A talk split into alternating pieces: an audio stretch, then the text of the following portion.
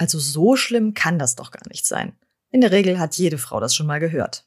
Darum klären wir im Autopress-Podcast jetzt darüber auf, was bei einer Menstruation im Körper passiert, was das für Folgen haben kann und was in der Menschheitsgeschichte für abstruse Theorien über Blut und Frauen kursierten.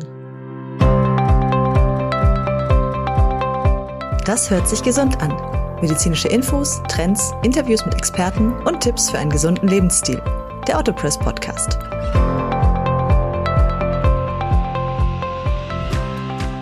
Hallo und herzlich willkommen.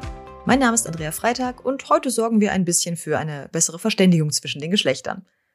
Für uns Menschen ist es manchmal schwer zu verstehen, wie es jemand anderem gerade geht. Wir können ja nur vor den Kopf gucken und manch anderer sagt uns auch nicht gerne, was los ist. Jeder Mensch ist da ein bisschen anders. Was den einen zum Weinen bringt, naja, ist für den anderen noch nicht mal ein Grund, mit der Wimper zu zucken. Und manchmal versteht man sich auch selber nicht. Weil man eben nicht jeden Tag die gleiche Person ist und dann auch nicht ist, wenn man sein möchte, es ist kompliziert. Die ganze Bedeutung der Rolle der Frau beginnt mit dem Blut. Dass dieses Thema Menstruation so ein Problem ist, das kann auch einfach mit dem Blut zusammenhängen. Durch die Jahrtausende war das ein sehr umstrittenes Thema und ist es bis heute. Schon im Altertum wurde Blut als Träger der Lebenskraft angesehen, und zwar, weil man dessen Bedeutung sehen konnte. Wenn ein Schlachttier zum Beispiel ausblutete, dann flossen mit dem heraussickernden Blut scheinbar auch die Farbe, die Temperatur und die Bewegung aus dem Lebewesen heraus. Und daraus schloss man dann, dass das Blut essentiell für das Leben wichtig ist und es wurde zum Inbegriff des Lebens quasi zum Lebenssaft. Und diese so eng mit dem Leben verknüpfte Bedeutung, die wurde in vielen religiösen und kulturellen Ritualen benutzt und auch weiter gefestigt. In afrikanischen Gemeinden zum Beispiel wurde das Blut wilder Tiere oder auch von Feinden verzehrt, um sich deren Kräfte anzueignen. Bei den Mayas gab es Blutopfer, weil man mutmaßte, dass Götter kein eigenes Blut haben und deswegen die Opfer von Menschen brauchen. Und im Westen gibt es dann so Begriffe wie Eucharistie, Blutschande oder auch Weisheiten wie Blut ist dicker als Wasser. Blut ist also ein ganz besonderer Saft, wie Mephistopheles in Goethes Faust der Tragödie erster Teil bemerkt. Ja, und dann gibt es da die Frau. Die blutet rund alle 28 Tage aus der Körperöffnung, aus der doch eigentlich neues Leben in die Welt kommen soll. Das war gerade im Altertum mehr als verwirrend für die Menschen, vor allem in Anbetracht der damals möglichen äh, medizinischen Kenntnisse. Man muss sich das so vorstellen. Also es gibt keine Röntgenapparate, keine chemischen Medikamente, kein Stethoskop, keine Blutuntersuchung, keine Desinfektion, gar nichts. Nur das, was man mit bloßem Auge sehen kann. Da fragt man sich als Mensch von damals doch, wo kommt das ganze Blut her? Und warum stirbt die Frau nicht daran? Heute ist das Ganze zum Glück etwas besser erforscht und man weiß, es ist nicht nur Blut, sondern auch äh, abgestorbene Schleimhautzellen, die da rauskommen. Die Gebärmutter versucht nämlich vorausschauend zu sein. Sie baut eine gemütliche Schleimhaut auf, in der sich die befruchtete Eizelle dann einnisten kann, um ihre neun Monate ausgetragen zu werden. Wenn jetzt aber keine befruchtete Eizelle ankommt, ist die Arbeit leider umsonst gewesen und dann muss der überflüssige Ballast natürlich entsorgt werden. Warum genau das so ist, also warum die Frau nicht eigentlich einfach immer fruchtbar ist und diese Schleimhaut parat hat, das ist nicht so ganz genau erforscht, ähm, aber man geht davon aus, dass das einfach viel zu viel Energieaufwand wäre. Übrigens, wer sich das auch mal gefragt hat, so wie ich, auch manche weibliche Tiere menstruieren, aber ein bisschen anders. Zwar stellen alle weiblichen Tiere in ihrer Gebärmutter eine Schleimhaut bereit, aber bei den meisten Tierarten wird sie dann, wenn sie nicht genutzt wird, einfach wieder vom Körper absorbiert. Das hat natürlich den großen Vorteil, dass nichts ausgeschieden werden muss und die Nährstoffe weiter benutzt werden können. Andere Tiere sind dann noch ein bisschen vorsichtiger. Die bilden die Schleimhaut nämlich erst, wenn das befruchtete Ei schon da ist. Meine, wer will sich denn die Arbeit machen, da schön einen Schleimhaut aufzubauen, wenn vielleicht gar kein Ei kommt? Ja, offensichtlich der Mensch. Das ist bei uns aber auch ein bisschen so wie eine Art Test. Denn Frauen haben nur einen normalen Zyklus mit Schleimhaut und allem, wenn sie mehr oder weniger gesund sind. Das heißt nämlich für den Körper, ja, der wäre auch stark genug, um ein Kind zu versorgen. Wenn eine Frau zum Beispiel massives Untergewicht hat, dann stellt der Körper auch den Zyklus ein. Für so einen Luxus wie ein Baby wäre nämlich gar keine Energie vorhanden. Menschen sind da also ein bisschen vorsichtiger. Aber nicht nur menschliche Weibchen haben diese Menstruation, sondern auch zum Beispiel Fledermäuse, Hunde oder auch Primaten. Wobei beim Stichwort Primaten, also ich habe jetzt noch in keiner Tiersendung einen menstruierenden Menschenaffen gesehen. Das kommt einfach daher, dass es in freier Wildbahn meist nicht dazu kommt, dass sie nicht schwanger werden, denn wenn sie fruchtbar sind, werden sie meistens auch schwanger.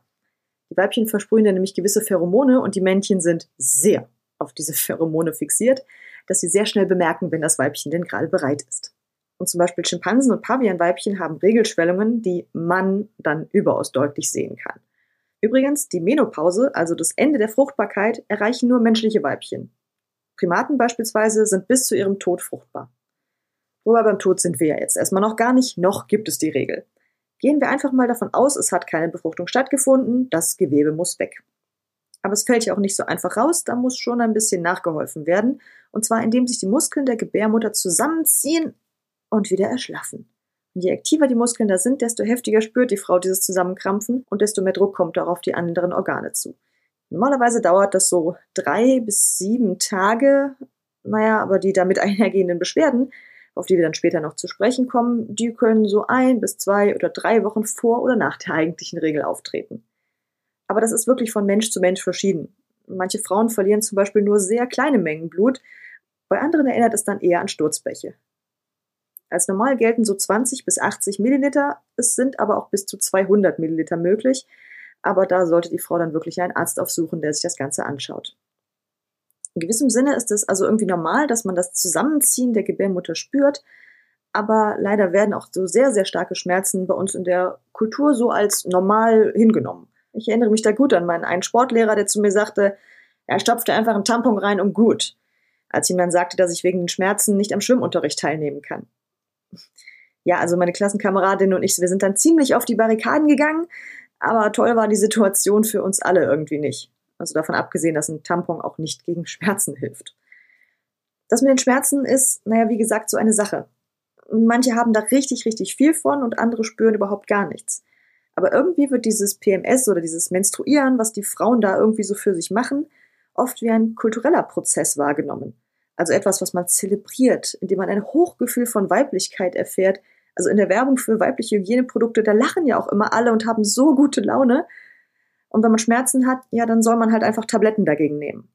Denn so eine emanzipierte Frau, die darf in der Arbeitswelt ja auch nicht hinter dem Mann zurückstehen. Wer Gleichberechtigung will, muss ja auch gleich hart arbeiten und da mitzuhalten, naja, da greift halt manche Frau einfach unhinterfragt zu Schmerztabletten. Dabei ist es ja in erster Linie ein natürlicher Prozess, der da abläuft und kein kultureller.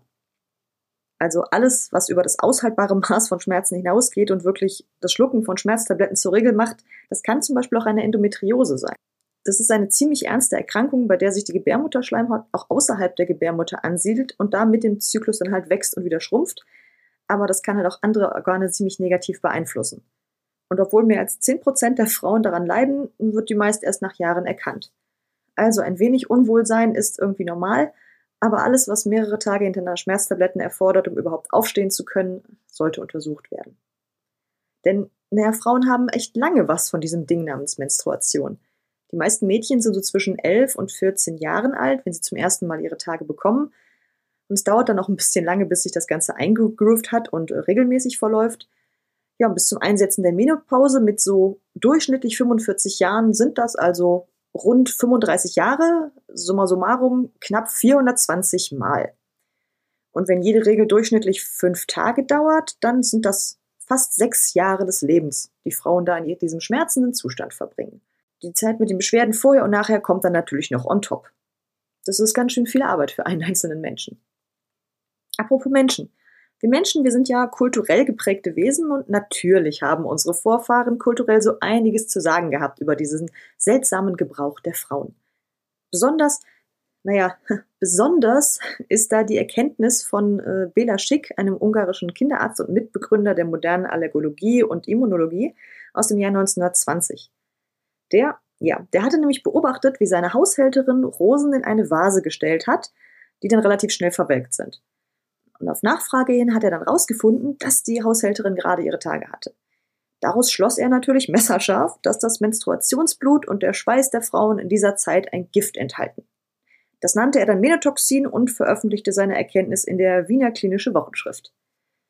Und weil sich das mit dem häuslichen, weit verbreiteten Aberglauben, dass menstruierende Frauen Blumen welken lassen, Hefeteige und Pilze verderben, keine Sahne steif schlagen können, mit ihrem bösen Blick Tiere oder Menschen krank machen können, Spiegel trüben, Metalle rosten lassen würden und so weiter. Also das gab einen ziemlichen Zuspruch für diese Hypothese. Erstaunlich, wie ähnlich das dem Glauben an äh, Hexen ist, nicht wahr? Und die angebliche Existenz dieses Giftes konnte aber auch so hervorragend alle möglichen Frauenleiden, auf die man noch keine Antwort hatte, erklären. Auf einmal wurde dieses Menotoxin in so gut wie jeder Ausscheidung der Frau nachgewiesen. Es galt als nervenzerstörend, Allergien und Asthma auslösend, Kinder und Männer gefährdend und vieles mehr. Aber die Menschheit wäre ja nicht die Menschheit, wenn sie nicht auch eine Verwendung für das alles gefunden hätte. Auch diese magischen, zerstörerischen Superkräfte der menstruierenden Frau wurden sich zunutze gemacht. Zum Beispiel, wenn ein Garten von Schädlingen befallen war, dann musste nur eine menstruierende Frau hindurchgehen und schon waren die Schädlinge abgetötet. Oder wer einen Kinderwunsch hatte, der konnte das Blut an seine Haustür verstreichen, um schneller schwanger zu werden. Oder um Hexen abzuwehren. Oder um sich vor Feuer zu schützen. Und wer dann auch noch eine mit Menstruationsblut einer Jungfrau geschmiedeten Waffe gekämpft hat, der galt dann als besonders siegreich. Also mit genug Geschäftssinn lässt sich mit allem etwas anfangen. Aber naja, Schicks angebliche Beweisführung wurde auch schon ziemlich früh kritisiert. Also unterstützende Studien konnten die Menotoxin-Hypothese nicht bestätigen. Doch obwohl 1958 die Ungiftigkeit des Menstruationsblutes bewiesen werden konnte, na, wurde noch bis in die 1970er Jahre spekuliert, ob da nicht doch irgendetwas dran sein könnte. Das ist nicht so weit weg, wie ich das gerne hätte. Aber das liegt wohl einfach an diesen tief verwurzelten historischen Verknüpfungen von Frau, Leben und Gift, diesem ganzen Bereich. Denn warum sollte ein Mensch regelmäßig einen Stoff ausscheiden müssen? Also bei Urin und Kot ist das irgendwie normal, weil ja vorher Nahrung aufgenommen wird. Aber Blut, der Saft des Lebens, wie kann man den einfach so ketzerisch ausscheiden, quasi das Leben wegwerfen? Die beiden beliebtesten Antworten damals waren, weil die Frau zu viel davon hat oder weil es schädlich ist. Das ganze Prozedere war für die damaligen Menschen, wie gesagt, äußerst seltsam, irgendwie unnatürlich und da taucht auch dieser Begriff unrein auf. Also Menstruierende galten im allgemeinen Sprachgebrauch als unrein, allein schon weil dieses Blut an den Tagen auch nicht aussieht wie normales Blut, sondern sehr viele verschiedene Farbtöne aufweisen kann. Und dieses seltsam aussehende Zeug hat jegliche Ordnung in Frage gestellt. Das galt dann fürs Judentum, Christentum, den Islam, den Buddhismus und den Hinduismus. Menstruierende durften nicht an Ritualen teilnehmen. Sie durften Tempel nicht betreten, teilweise nicht einmal ihre täglichen Aufgaben verrichten, nicht beten und nicht einmal ihre Liebsten berühren.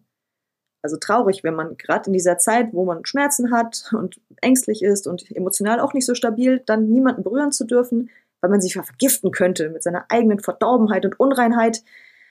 Ja, nicht so nett. Der Begriff der Unreinheit bei allem, was mit Blut zu tun ist, zieht sich wirklich durch sämtliche Religionsgemeinschaften. Wobei, das war ja eigentlich auch noch schon viel, viel früher, in den ganz, ganz alten Tagen so. Viel zitiert ist zum Beispiel der Philosoph Aristoteles, gelebt hat der so 350 vor Christus, und in seiner Theorie produzieren Männer und Frauen gleichermaßen einen Überschuss an Blut. Aber da der Mann von seiner Körpertemperatur her heißer ist, kann er das Blut kochen, also quasi kochen, und es dann als höherwertigen Samen ausscheiden. Und aus der Vermischung des Samens des Mannes und des Blutes der Frau kamen dann die Babys. Wobei man sagen muss, dass das für die damalige Zeit schon echt fortschrittlich gedacht gewesen ist, denn immerhin wurde der Frau da eine Blutsverwandtschaft zu dem Kind zugesprochen und nicht einfach nur, dass, ja, sie ist halt ein Gefäß für die Aufzucht des männlichen Samens. Aber auch damals gab es schon diese Vermutungen, dass das Blut der Frau irgendwie giftig sei. Also außer wenn die Frau gerade schwanger war. Dann war alles in Ordnung. Also dass Frauen selber nicht an diesem angeblichen Gift starben, das wurde damit begründet, dass sie über die vielen Jahre ja daran gewöhnt wären und deswegen immun seien. Springen wir jetzt mal in die Zeit der Aufklärung, also ins 17., 18. Jahrhundert. Es geht um Kultur, Geistigkeit, Wissenschaft, Fortschritt, aber nur für Männer. Denn die Frau, die ja eh ungebildet war, galt als Inbegriff der Natur, also nur Sexualität erregend und neben der Haushaltsführung eigentlich ohne Nutzen. Etwas, was man beherrschen und führen muss, weil es das nicht alleine kann. Ja, dass diese Unmündigkeit aus fehlender Schulbildung und Anerkennung von Intellekt resultierte, und man eigentlich Bildung als Schlüssel zur Mündigkeit hätte erkennen können, naja, so erleuchtet war man in der Aufklärung dann doch noch nicht. Aber das hat sich mit der Neuzeit ehrlich gesagt auch nicht wirklich geändert. In der Neuzeit stand der menschliche, technische und kulturelle Fortschritt weiter im Fokus. Und dieser sehr natürliche Prozess, der die Frauen ja irgendwie trotz Fortschritten in der Entwicklung immer noch nicht sein lassen wollten, der wirkte da einfach fehl am Platz. Diese Natur, die man doch eigentlich mit Fortschritt und Kultur zu überwinden glaubte, war in Form der Frau einfach immer noch da. Einmal im Monat diese Erinnerung an die eigene Natürlichkeit und Sterblichkeit und irgendwo tierische Natur. Nein, das konnte man sich natürlich nicht zumuten. Dem Philosophen Jean-Jacques Rousseau zum Beispiel wird, also trotz seines hochgepriesenen Einsatzes für die Freiheit und Gleichheit der Menschen, nachgesagt, dass er die Menstruation als Folge der Inkompatibilität von Frau und Zivilisation sah. Also, dass sie hervorgerufen wird, weil die Frauen zu faul wären und in der zivilisierten Welt zu viel essen würden, sich zu wenig bewegten und ihre Sexualität unterdrückt werden würde. Ja, da könnte sie ja nicht ihrer unterlegenen natürlichen Art nachkommen. Und das resultiert dann in dieser Bluterei. Dem haben sich dann einige Mediziner angeschlossen und empfanden diese Bluterei als gerechte Folge einer nicht ausgelebten Schwangerschaft. Denn die natürliche Aufgabe war ja die Schwangerschaft. Und dafür wurde ja das Ei produziert und deswegen sei es auch am gesündesten für die Frau, von Anfang bis Ende ihrer Fruchtbarkeit durchgängig schwanger zu sein. Dann muss sie ja auch nicht menstruieren. Problem gelöst. Ja, dass man heute, wenn eine Elfjährige das erste Mal ihre Tage bekommt, anders darüber denkt und sie nicht gleich in eine Schwangerschaft schickt, das ist ein Glücksfall. Überhaupt hing in unserer Menschheitsgeschichte so viel von Glück und Zufall und einfach von äußeren Umständen ab. Zum Beispiel waren in Europa Religion und Medizin über viele, viele Jahre sehr eng miteinander verknüpft.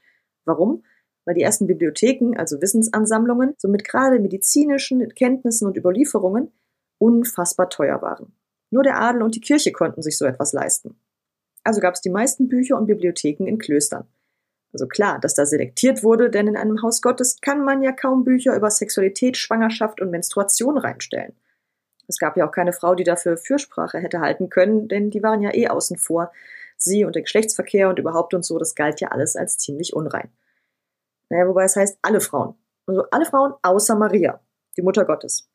Die galten nämlich nicht nur als Jungfrau, sondern auch als Frau ohne Menstruation. Für die eigene Mutter gelten eben immer ein bisschen andere Regeln. Das heißt also, die Frauen standen mit ihrem blutigen Problem über die Jahrhunderte ziemlich alleine da. Frage also, wie gingen Frauen früher damit um? Wenn man das so liest, dann früher scheinbar erstmal gar nicht. Also es wird geschildert, dass das Blut dann einfach unaufgefangen die Beine hinunterfloss, man konnte es ja wieder abwaschen. Ja, das wäre dann der Punkt, an dem ich persönlich verstehe, warum fruchtbare Frauen bei der klassischen Weinherstellung ausgeschlossen wurden, denn da werden die Trauben ja barfuß gestampft. Aber keine Sorge, in den meisten Gesellschaften gab es schon vorläufige Binden und Tampons aus Gras, Baumwolle oder Wolle. Die ersten Tampons, wie wir sie heute kennen, die gab es in Deutschland dann übrigens ab den 1950er Jahren. Aber sonst, wie geht die Gesellschaft heute damit um? Es ist meist irgendwie noch so ein ziemliches Tabuthema. Es ist ja nicht einfach nur Blut, was da plötzlich auftaucht. An manchen Stellen wird aber auch schon ein bisschen umgedacht. In Japan zum Beispiel haben Frauen seit 1948 die Möglichkeit, zwei Tage Menstruationsurlaub pro Monat zu nehmen. Das ist allerdings kein Extraurlaub und naja, ob man den im arbeitsfixierten Japan dann auch wirklich wahrnimmt, ist eine andere Frage. In Sambia haben Frauen seit 2015 einen gesetzlichen Anspruch auf einen freien Tag pro Monat, bekannt als Mother's Day. In Deutschland und den umliegenden Ländern, da gibt es diese Diskussion nicht. Einfach aus gewissen Gründen der Gleichberechtigung. Denn es wäre ja irgendwie ungerecht, wenn Frauen extra Urlaub für ihre Menstruation bekommen würden. Ja, nein, doch, vielleicht, man weiß es nicht. Im Zweifelsfall kann sich Frau aber auch einfach ganz normal krank schreiben lassen, wenn die Beschwerden zu stark werden. Bis zu 150 Symptome werden zu diesem PMS, also allen mit der Regel einhergehenden Beschwerden gezählt. Jetzt denkt man sich, ach so schlimm kann das ja gar nicht sein. Das sind doch einfach nur Hormone. Es ist nicht zu sehen, für Außenstehende nicht zu spüren und auch nicht wirklich zu verstehen. Und eigentlich geht es bei der ganzen Periode ja auch nur um ganz wenige Hormone. Allen voran das Östrogen und das Progesteron. Je nachdem, ob der Zyklus gerade noch vor dem Eisprung, beim Eisprung oder danach ist, ist die Konzentration der beiden ziemlich unterschiedlich im Körper. Vor dem Eisprung ist der Östrogenspiegel relativ niedrig. Ein paar Tage vor dem Eisprung steigt er dann sehr stark an. Das Maximum an Östrogen, also dem weiblichen Sexualhormon, das haben Frauen während ihres Eisprungs in dieser Phase ist auch die Libido am größten, klar, denn das ist die perfekte Zeit, um schwanger zu werden. In Phasen mit nur geringem Östrogenspiegel ist der Sexualtrieb dann deutlich geringer. Jetzt denkt man, dass das Sexualhormon halt nur Auswirkungen auf alles, was mit Sex und Fortpflanzung zu tun hat, hat, aber natürlich haben Hormone noch sehr viel mehr Einfluss auf den Körper. Östrogen zum Beispiel sorgt auch für eine leicht erhöhte Körpertemperatur zwischen Eisprung und Einsetzen der Blutung. Ein weiterer Hauptakteur ist dann auch noch die Nebennierenrinde. Denn sie bildet vor dem Eisprung verstärkt Hormone wie Adrenalin und Cortisol. Und das sind Stresshormone, die weitaus sensibler für äußere Einflüsse machen. Also wenn ein Mensch zum Beispiel allein im Wald unterwegs ist und weiß, dass es da Wölfe gibt und er hat auch schon ein paar Spuren von den Wölfen gesehen, dann schlägt ihm das Herz ja bis zum Hals. Das Adrenalin kocht wirklich hoch. Da wird jedes kleinste Rascheln der Blätter, jede Bewegung aus dem Augenwinkel, jedes Knacken eines Astes zur möglicherweise lebensbedrohlichen Gefahr. Und dementsprechend sensitiv ist man halt mit erhöhtem Adrenalin- und Cortisolspiegel. Lebensgefahr ist stimulierend. Jetzt gibt es solche Gefahren aber relativ selten in der Großstadt. Eine weitaus nähere Gefahr ist ein stressiger Alltag. Oder sowas wie Versagensängste, Existenzängste, dass der Partner vielleicht nicht zuverlässig ist, weil er ja den Müll nicht runtergebracht hat und sich dann ja auch nicht um mein Baby kümmern würde, wenn er denn als hätte, naja und so weiter. Die Hormone werden nicht rational produziert, sondern die werden während des Zyklus einfach ausgeschüttet. Das heißt, die Aufmerksamkeit bei manchen Frauen richtet sich dann verstärkt auf äußere Einflüsse und eventuelle Gefahren. Sie fühlen sich viel unsicherer und viel schneller bedroht. Eigentlich wäre das ja genau das, was eine Mutter tun muss, um ihr Kind zu schützen.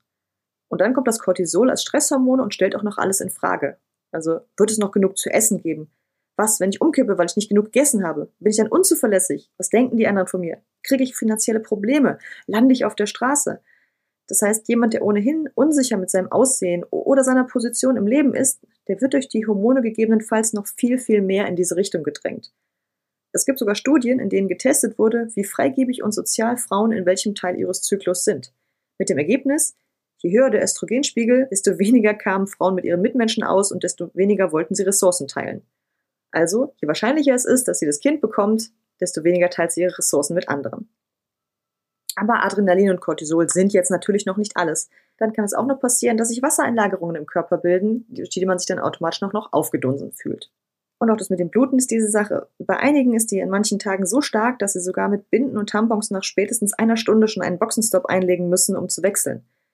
Gut, wenn dann eine Toilette in der Nähe ist und Frau die Chance hat, da zu prüfen und nicht an den Sitz gefesselt ist und nur hoffen kann, dass nichts sichtbar ausläuft.